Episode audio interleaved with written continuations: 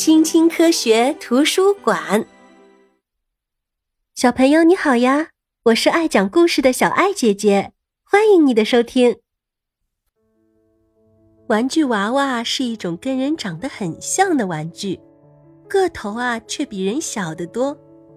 看，商场里出售着各种各样的玩具娃娃。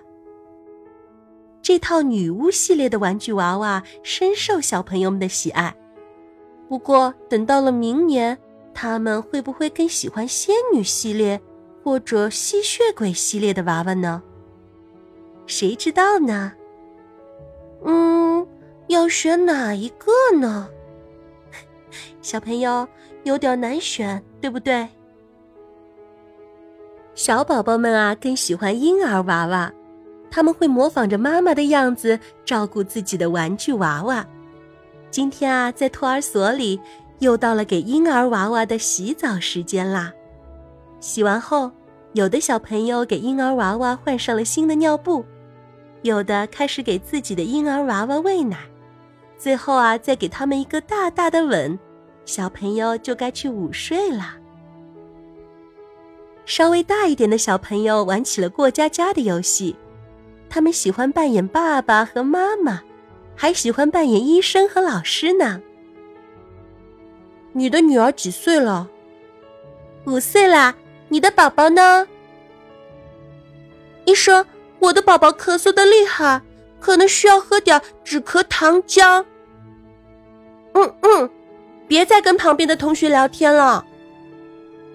所有人啊，都可以跟玩具娃娃一起玩。要知道，玩具娃娃不仅仅是女孩们的玩具。就像玩具汽车，也不是只有男孩子才能玩。时尚娃娃看起来更像是一位年轻的女孩，她还有个男朋友呢。每天她的行程都排得满满当当，她要学习马术，要在城堡中接待几个要好的女朋友，要坐飞机去世界的另一端，还要穿上最漂亮的裙子去参加舞会呢。那么，玩具娃娃到底是什么时候出现的呢？其实啊，它们是世界上最古老的玩具。在史前时代，小朋友们就已经会用木块、树叶或者羽毛制作玩具娃娃啦。小朋友，你也可以像他们一样，体会一下亲自动手制作玩具娃娃的乐趣。诶，你的立春花娃娃已经做好了吗？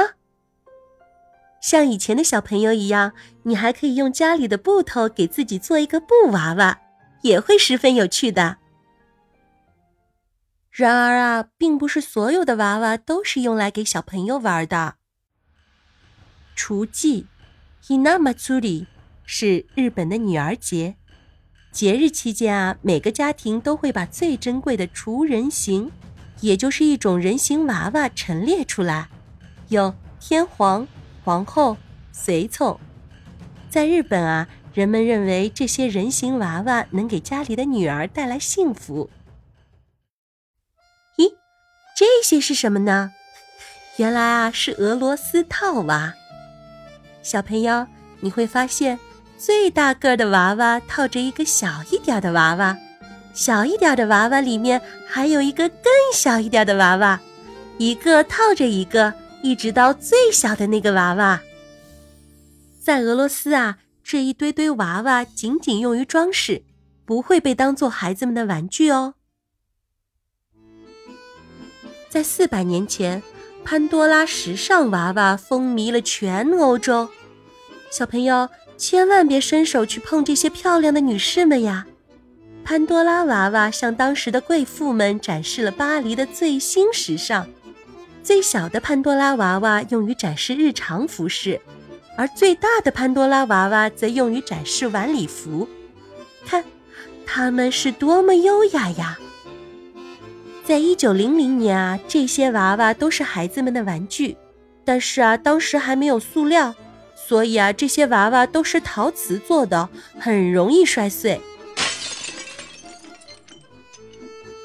纸娃娃是一种便宜的玩具。人们啊，只需要剪出纸娃娃的身体和衣服，每件衣服上留出两个突出的部分，方便固定在纸娃娃的身上。那时候的小朋友啊，也非常喜欢这种娃娃。那那些被摔碎了的可怜的玩具娃娃，当时的人们会如何处理呢？把他们带到玩具娃娃诊所瞧一瞧吧。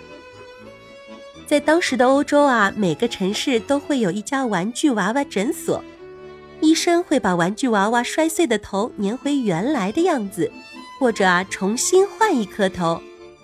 要是手指摔断了，还得再给他换一只手。如今在欧洲，我们还能看到几家这样特殊的诊所，小朋友们可以把旧的玩具娃娃送到这里修理哦。坏了的毛绒玩具熊送到这里也没有问题。随着时间的推移，玩具娃娃变得越来越结实。小朋友，你的玩具娃娃一般是用乙烯基树脂制作的，这是一种既光滑又柔软的塑料，有时候啊还会在里面添加淡淡的香草味儿。在工厂里，人们借助模具将玩具娃娃身体的每个部位塑造成型，然后啊放进一个巨大的烘烤炉里烧制定型，最后啊再进行组装。先安上一双可开可闭的眼睛，再画上妆，让他们的脸蛋儿啊看起来有血色。接着再用机器缝上一头漂亮的头发。玩具娃娃做好啦！可是他们还没有穿衣服呢。玩具娃娃的衣服啊，都是在这间工作室里设计和制作的，就像高级服装设计师一样。玩具娃娃的服装设计师啊，也会研究最新的流行趋势，画出设计图，选择衣服的颜色、布料、图案等等。无论是冬天还是夏天，你的玩具娃娃都被打扮得漂漂亮亮的。咦？这些人在做什么呢？原来啊，他们正在对玩具娃娃进行检测呢。进入商店前啊，实验室里的工作人员需要对每一个玩具娃娃进行化验和分析，确保他们对将来的小主人们没有危险。出于安全考虑，玩具娃娃的眼睛和头发必须十分牢固，不能轻易的被扯掉，而且它们的原材料也要无毒无害。嗯，很好，这个玩具娃娃完全符合标准。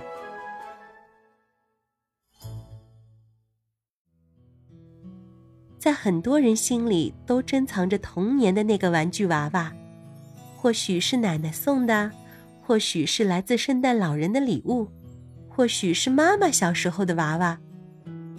在危地马拉，孩子们会把一种叫做“解忧娃娃”的玩具塞到枕头底下。第二天一早啊，他们的烦恼就会全部消散啦。玩具娃娃还拥有神奇的小魔力呢，小朋友，你相信吗？小朋友，你有玩具娃娃吗？你的玩具娃娃是什么样子的呢？欢迎你在评论区告诉小爱姐姐哦。如果你喜欢这个故事的话，欢迎你点赞、订阅、关注小爱姐姐哦。我们下次见。拜拜。